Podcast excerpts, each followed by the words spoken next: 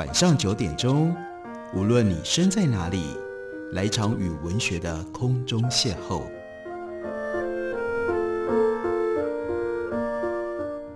杨照谈书，邀您一同遨游文学世界，认识古今中外的经典之作。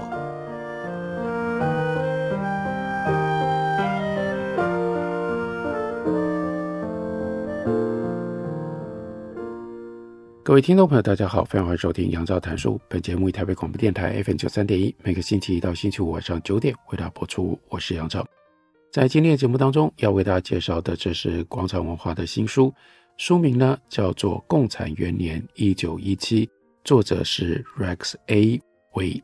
为什么在这个时候关切一九一七年？因为一九一七年发生了苏联革命，在那里产生了人类历史上的第一个共产政权。几年之后，一九二一年，也就是离今天整整一百年前，就是从苏联这样的一个共产革命所创造出来的潮流，产生了中国共产党。而今年，中国共产党正在庆祝纪念他们的百年诞辰。所以，当我们回头，如果你对于什么是共产党，你对于中国共产党为什么今天会有这样的一个个性，其中一种溯源的理解方式。那就是不只是回到一九二一年，更进一步的回到一九一七年。没有一九一七年共产元年，在俄罗斯所发生的这些事，也就不会有后来在共产国际的协助底下，在中国所产生的共产党以及共产主义运动。这本书看待一九一七年俄国革命最重要的一个观点，认为这是一连串同时发生而且相互重叠的革命。这不是一场革命，这是同时发生的多场革命叠合在一起。为了对抗旧政权的民众起义，为了对抗旧工业和社会秩序中困苦生活的工人革命，为了对抗旧兵役制度，接着反抗战争本身的士兵起义。因为一九一七年爆发这场革命的时候，俄罗斯旧俄其实是深陷在一九一四年所爆发的第一次世界大战。在欧洲的战场上派遣了大批的军队，这些军队的士兵当然强烈的不满。另外还有是为了土地跟对自我掌控生活而发起的农民的革命，中产阶级跟受教育阶级为了民权跟宪政议会的制度而进行革命奋斗，非俄罗斯的民族为了要争取他们的权利跟自决权而发动的革命，大部分的人民为了反抗战争，第一次世界大战。以及似乎无穷无尽的屠杀而发动的革命，人们也因为相异的文化憧憬，另外呢，还有一部分妇女权而斗争，不同民族之间也存在的斗争，也为了在种族或者是宗教的群体当中，以及政党间和政党当中的主导权而斗争，更为了实现许多大大小小的理想而奋斗。这些不同的革命跟团体斗争。在政治重组与动荡加剧的社会混乱、经济崩盘，还有持续进行的世界大战的总体脉络上上演了。他们为革命带来生气，但也造成混乱之感，而常常让一九一七年的当时活在这个现实的状态底下的人们难以承受。一九一七年的革命驱使俄罗斯迅疾地经过自由温和社会主义，那是二月革命，接下来。就进入到了十月革命，前后不过大概只有半年的时间，激进社会主义这个阶段就上演了，最终让俄罗斯甚至是欧洲政治的极左派上台。伴随着快速政治运动的是势不可挡的社会革命，所有的这一切都压缩在俄罗斯，从俄罗斯到变成苏联，只在一年当中，这真的是非常非常短的时间当中。发生的，首先，二月革命释放了人们被压抑的挫折感跟愿望，人们对于革命有很多的期待，这些期待以及期待是不是能够被实现，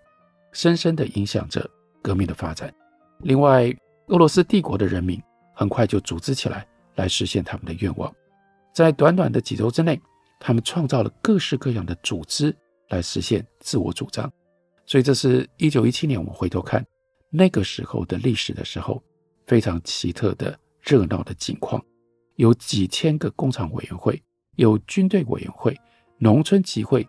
另外自卫队、工会、民族与宗教组织、文化与社会社团、妇女与青年组织、军官协会和企业家协会，甚至有房产拥有者协会、经济合作社等等，这么多的。雨后春笋般冒出来的组织，代表了这是真正的民众运动，并且具体化了帝国人民他们的希望跟他们的抱负。对于俄罗斯这个国家所有的居民而言，无论他的血缘身份，也不管他的阶级、性别、职业和其他的特质，革命就代表了新时代和美好未来的开端。但是，如何满足这彼此之间冲突甚至互相排斥的愿望？那让这个理想能够实现，结果呢，就引发了另外一层更深层的斗争。随着新的组织的出现，也产生了新的革命的语言、新的革命的符号，还有新的革命的仪式。要透过这些语言符号仪式来表达革命思想跟抱负。在 Orlando Figes 写的非常重要关于俄罗斯革命的书里面，就讲到了文字跟符号。充当沟通的代码，发挥信号作用，认可群众的行为，并使其正当化，定义革命的共同敌人，坚持原则，并且为特定的领袖创造出权威。这是那个时代新语言、新文字、新符号的作用。新革命语言和符号随处都出现在日常言辞、印刷品、穿着、示威游行以及所有的公共集会当中。当政党和其他的团体争相挪用这些符号，并且附加他们自己的党纲的时候，这些新革命的语言跟符号，于是就带有了非常强烈的政治的意义。自由派跟温和社会主义者的失败，以及激进派和布尔什维克的成功，其实关键的差异在哪里？那就是到底谁能够精通这一套新革命的词汇跟符号的用法。某一些字词就变成了各式各样的愿景、恐惧以及信仰体系的简称。这些词为个人定义了他所属的团体以及他的敌人是谁，并且正当化他的行为，去除对手的正当性。最强而有力的正面的字到处都是，那就是民主。紧跟在后面的是自由、自由权，还有共和国。相反的，资本家、资产阶级。迅速在这个环境当中就发展成为强烈负面的字眼，可以让许多反抗他们所代表意义的下层阶级，因为听到了反对资本家、反对资产阶级，就动员起来了。另外，反革命分子，还有呢，八月之后称之为叫做科尔尼洛夫派这些词汇，也有这种强烈负面的属性。黑暗势力哦，还有德国间谍被含糊而。广泛的使用于引发对抗各种真假敌人的情绪，而且呢，效果好得不得了。另外呢，阶级还有延伸出去的关于阶级冲突的语言，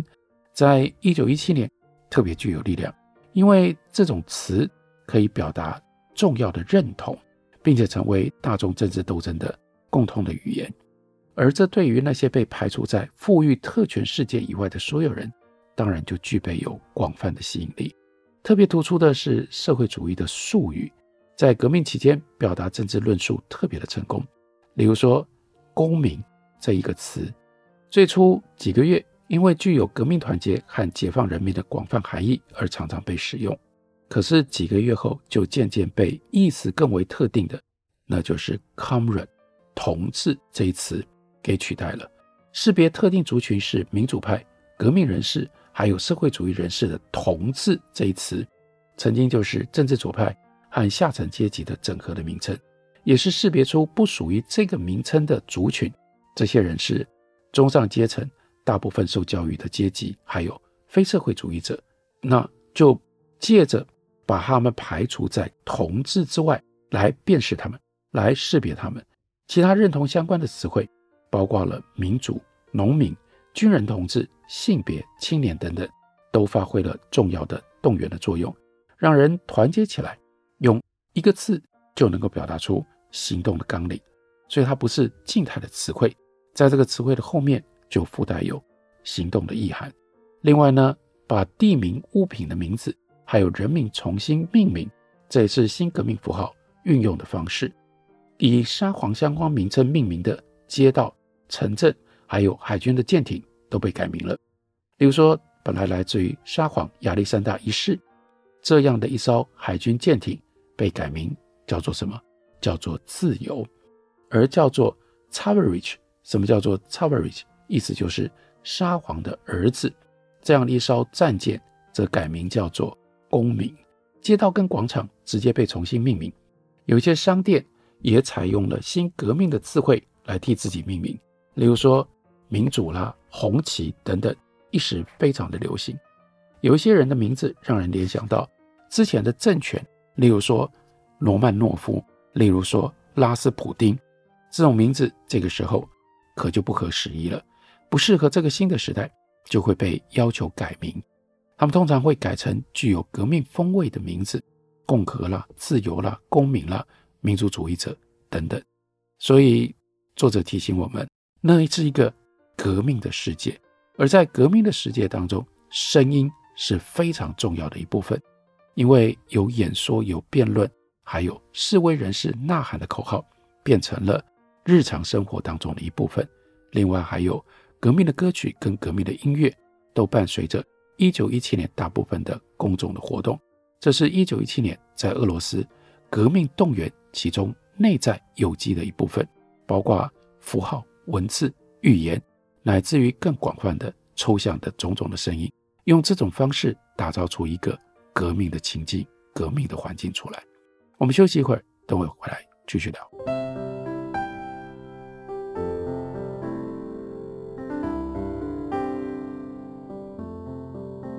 听见台北的声音，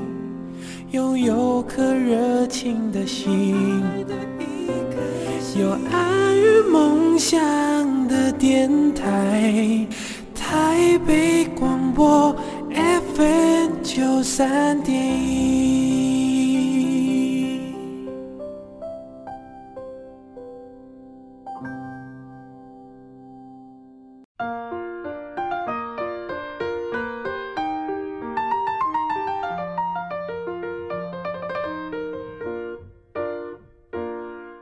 感谢您继续收听《杨照谈书》。本节目以台北广播电台 FM 九三点一，每个星期一到星期五晚上九点，为大家播出到九点半。今天为大家介绍的这本书是《共产元年一九一七》，作者是 Rex Way。Rex Way 他目前是美国 George Mason University 的历史系的教授，他研究的专长当然就是俄国史以及俄国近代的苏联的历史。他用非常特别的方式帮我们描述、塑造了。什么是革命？什么是革命的气氛？一九一七年在什么样的状况底下形成了俄罗斯的革命？而这种俄国革命的众多的因素，如果我们用这种方式去阅读、去理解，你就会发现，在许许多多的后来的政治动员上面都被运用了，甚至一直到今天，在跟政治之间的连结，在跟政治动员有关的事物上，这些现象都还留着，并没有真正消失。我们看到，在二月革命的时候，示威者一边游行，一边唱着表达抗议跟团结的歌曲。二月二十七号到二月二十八号，叛变的军队走出军营的时候，往往是由军团的乐队带领着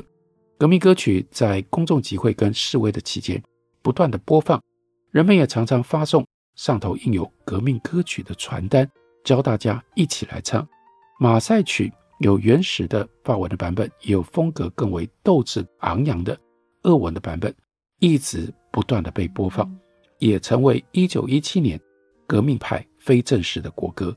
当剧院再度开张的时候，乐团经常是以马赛曲作为演出的开场的曲目，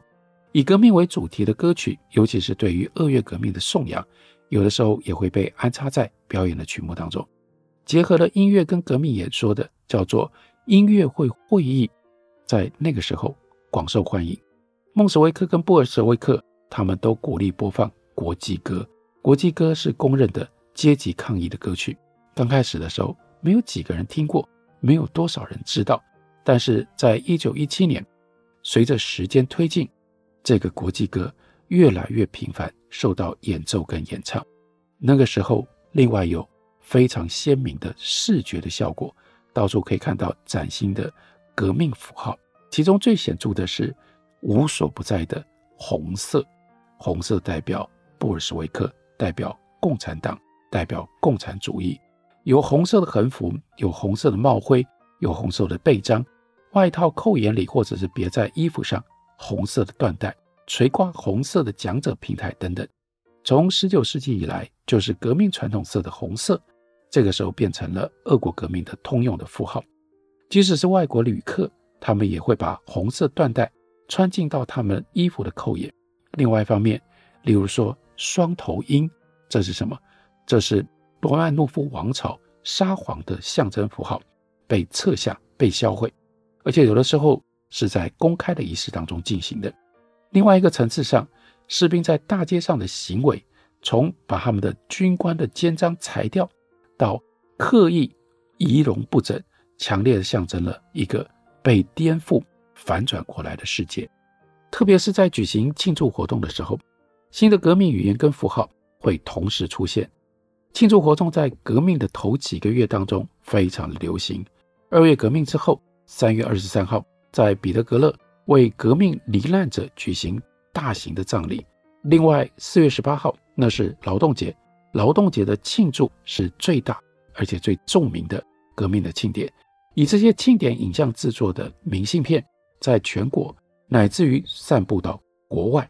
在三月二十三日的葬礼上，士兵的群众。穿越彼得格勒的大规模游行结束了之后，一共有一百八十四位罹难者，他们在彼得格勒的战神广场以大型的革命仪式，记得不是宗教仪式下葬。临时政府跟彼得格勒临时政府和彼得格勒苏维埃的领袖们都出席了。这个地点后来被更名，就叫做革命受难者广场。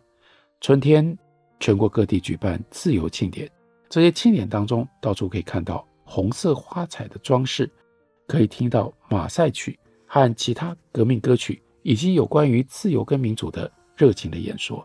这些活动几乎包含城镇，在农村的中心也会举行的游行。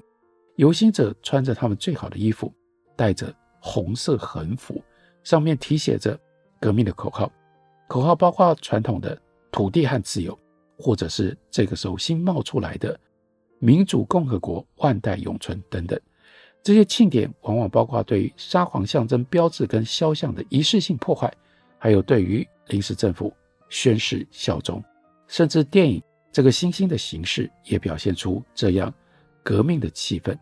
二月革命之后，电影制作人立刻制作大量有关于二月革命以及革命主题的影片和纪录片。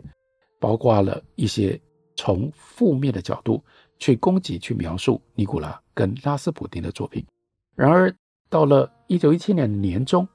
随着头几周的乐观情绪逐渐消退，呈现革命主题的电影越来越少。电影制作人回过头去制作爱情片、剧情片、悬疑片，自杀、暴力、撒旦、色情等较为黑暗的主题越来越盛行。这也许也反映出来，人们对于二月革命刚刚发生春天的时候那种理想，到这个时候已经开始破灭了。还有对于俄罗斯的前景日益感到悲观，对于革命跟新社会的热情，同样在二月之后，在其他的艺术领域发展蓬勃。然而，随着时间过去以及局势日益的困难，而渐渐的消退。新的语言跟符号使用是二月革命迎来的。大众政治新时代的一部分，群众运动对于一九一七年的重大政治危机以及革命迅速的政治进展来说都很重要。群众运动迫使革命领袖在二月革命期间采取的行动比他自己预期的还要多。群众运动也引发了四月危机以及联合政府的组成。接下来在七月危机要求苏维埃政府取代联合政府，到了八月。也是群众运动促使科尔尼洛夫的战败。透过选举的活动，群众运动激化了全国各地市议会、苏维埃工厂跟士兵委员会、工会，还有其他组织的政治组成，从而替后来的十月革命搭设了舞台。这样一波民众运动，替高学历阶层带来了难题。高学历阶层、知识分子相信民主，而且许多人对于人民有着近乎奥妙的神秘的这种信念。同时，他们认为革命不只可以让无能的旧政权丧失政府跟他的权力，也是一个可以加以利用的机会，来落实长久以来关于改造社会的想法。他们安然位处于政府跟苏维埃之间的领导阶层，相对于群众的无意识之自发性，仍然以受过政治教育的少数群体的意识旧观念来思考，而那些群众还没有具备负责任的公民素养，也还没有了解国家跟国民的整体的利益。临时政府各党派，还有苏维埃的社会主义领袖们，他们自视自己是人民的导师，觉得人民如果没有受到适当的指导，就很容易误入歧途。他们害怕群众的无政府主义，并且认为布尔什维克正在助长着无政府主义的趋势。一九一七年的自由派和温和社会主义知识分子，他们是强烈的 statist，是国家集权论者，并且渐渐使用国家的利益来捍卫不受众人欢迎的措施。此外，他们认为透过国家这个机制，他们能够实施特定的政策。人民也会受到开化，这个指导的方针和大众的野心是明显相互冲突的。大众认为自己是完全平等的公民，实际上，许多下层阶级的人士认为革命不只是实现特定理想的工具，也是彻底摆脱中上层高学历阶级。这些人被慢慢的归类成为资产阶级，结束由他们来统治的这种状态的手段。众多的工人、士兵。还有农民，以及一心想要成为他们导师的人之间，就出现了紧张的关系。这些人，这些下层的人，知道高学历阶层拥有他们有时候需要的重要知识跟技能，但仍然不信任他们，甚至怨恨他们。一九一七年，俄罗斯政治精英面临的核心问题是要如何建立一个可行的政府和一个新的政治体系。透过这个体系，他们可以跟新组织合作，掌握大众的自我主张，并且实现大众的愿望。这个时候出现了杜马委员会，出现了彼得格勒苏维埃，还有三月二日成立的临时政府，以及地方苏维埃和公共委员会。这都是政治精英为了巩固二月的民众革命，传播民众自我主张，以及以自己偏好的方式来指导革命未来路线初步的尝试。然而，改造了政治的彻底政治重组，让政治精英反而他们自己陷入在混乱当中。二月革命消除了旧右派，并且将自由派转为新时代的保守派，让社会主义政党独留在新政治光谱的左侧。同时，左派社会主义者和右派非社会主义者就各分裂出两个子阵营，分别是中间派和较偏激派。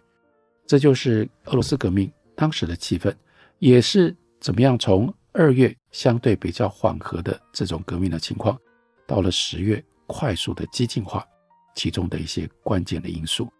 激进的共产革命建立了苏联的政府，苏联政府建立了之后，整个共产主义的阵营，以及被共产主义冲刷洗礼的全世界各个不同的地方，也就因此再也不会一样了。这是这本书为什么要把我们带回一九一七年共产元年其中最重要的原因。感谢您的收听，我们明天同一时间再会。